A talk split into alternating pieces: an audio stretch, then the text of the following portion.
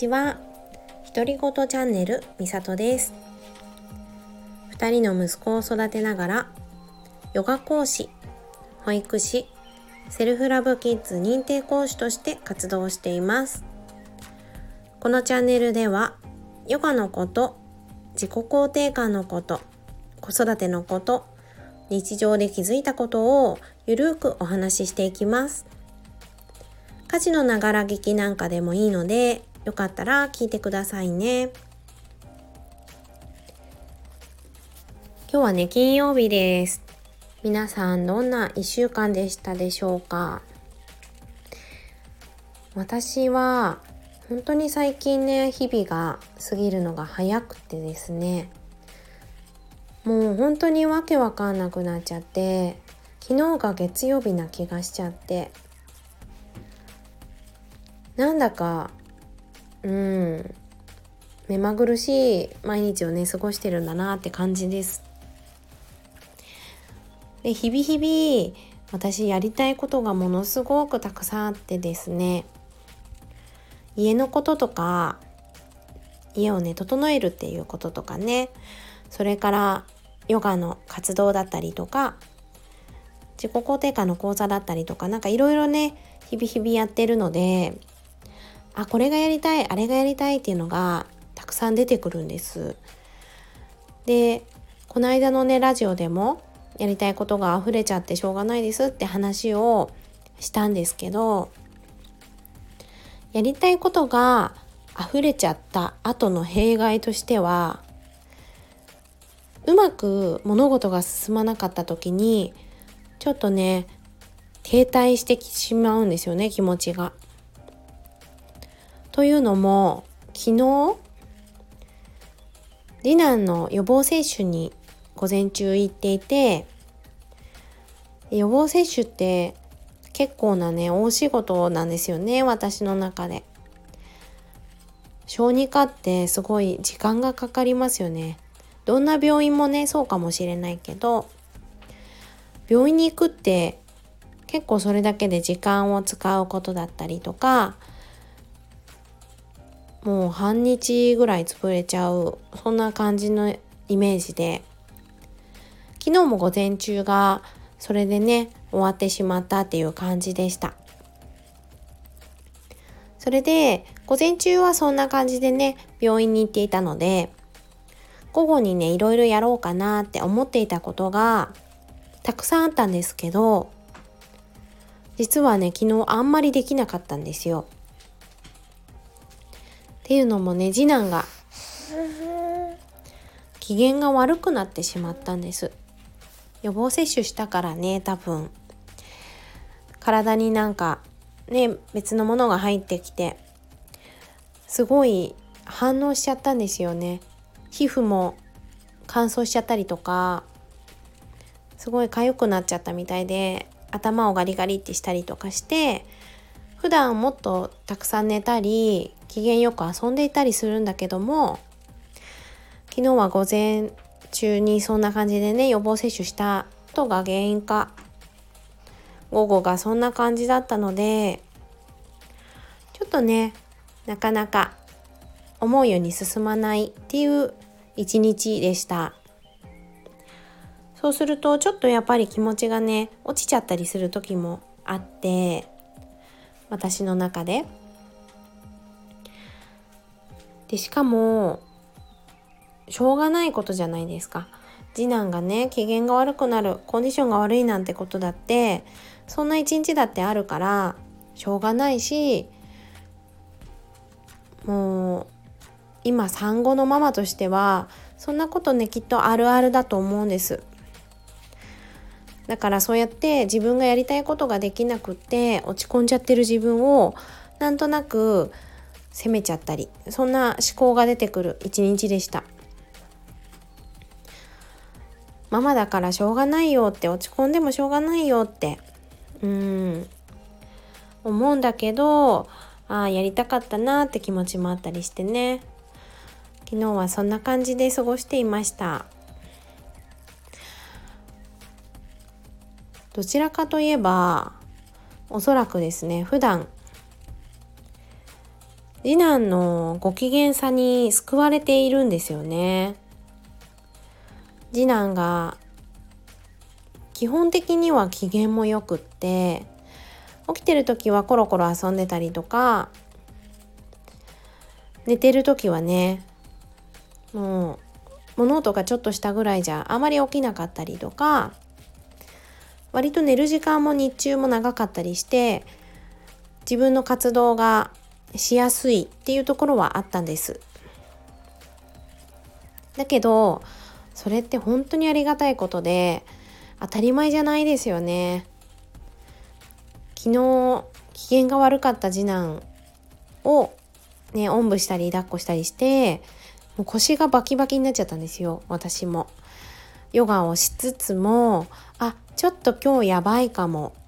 腰がやられそうっていう感じの一日ででも本当にそうですよねって思いました。もう基本的にニコニコしてる字なんだから普段ねこうやっていろんな活動をさせてもらえるし体もねそんなに負担なく過ごせてるんだけどもこうやって機嫌が悪くなっちゃったり体調が悪くなっちゃったりした時ってこうやってね私のしたいことってなかなかできない時もあるしそれって本当にお子さんによっていろんな個性があるから毎日毎日泣いちゃうよって子だってねいるし全然自分のやりたいことができないよってママだっているんだよなってそう思いました。だからね本当に思うのはお子さんのタイプもみんなねそれぞれ違うし産後の体の状態コンディションママのコンディションだってそれぞれに違うからそれって比べなくていいんだよなっていうこと。ねそのことをね伝えたいなって思いました。私産後に同じねヨガインストラクターの方でとっても有名な方なんですけど2人ぐらいね同時期に出産した方がいて私がまだまだ床上げ前でねもうゴロゴロゴロゴロして休んでいた時期にもうね活動されてる方がねいたんですよね。産後1ヶ月もしないうちにでそれを見てわすごいってちょっと焦りの気持ちが出た時があったんですよ。あの人も活動してる早いなって。えー、産んでまだ全然経ってないのにすごいなって。インスタとか投稿しててえー、すごすぎるって。ね自然と自分と比べちゃって焦ったことがあって。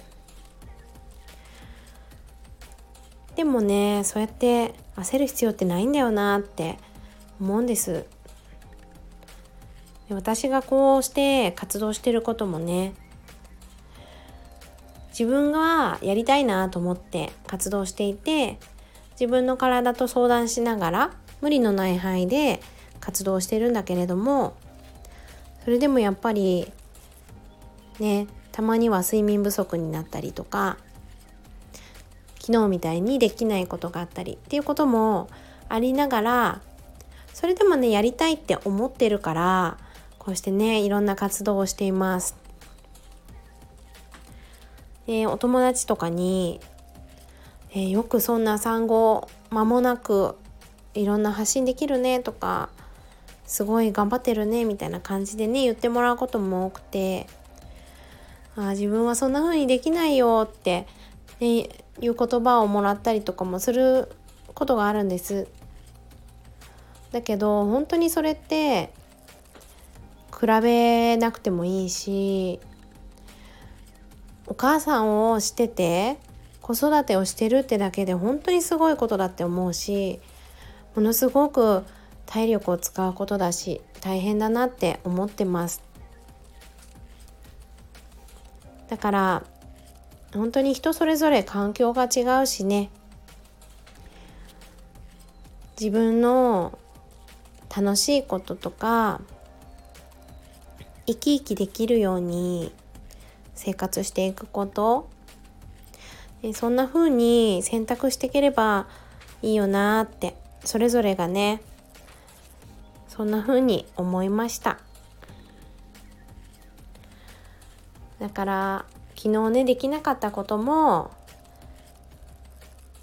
私のしたかった活動はできなかったんだけどもその分ね次男のことに向き合った昨日だったので私は頑張ったなって優しくね声をかけてあげたいなって。昨日は落ち込んじゃったけど改めてね今日そうやって思います。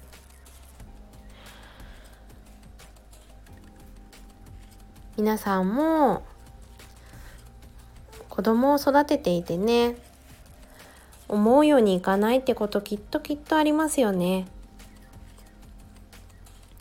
そんなこともねきっとあるけどそれでもね毎日子育てを頑張ってるお母さんたち本当に本当にすごいことだなって思います。皆さん今日もお疲れ様です。そして1週間ねお疲れ様でした。土日の方がねちょっとママ的にはもしかしたら疲れちゃうっていう人もね中にはいるかもしれないけどまた楽しんで週末過ごしていきましょう。じゃあ今日はこんな感じで失礼いたします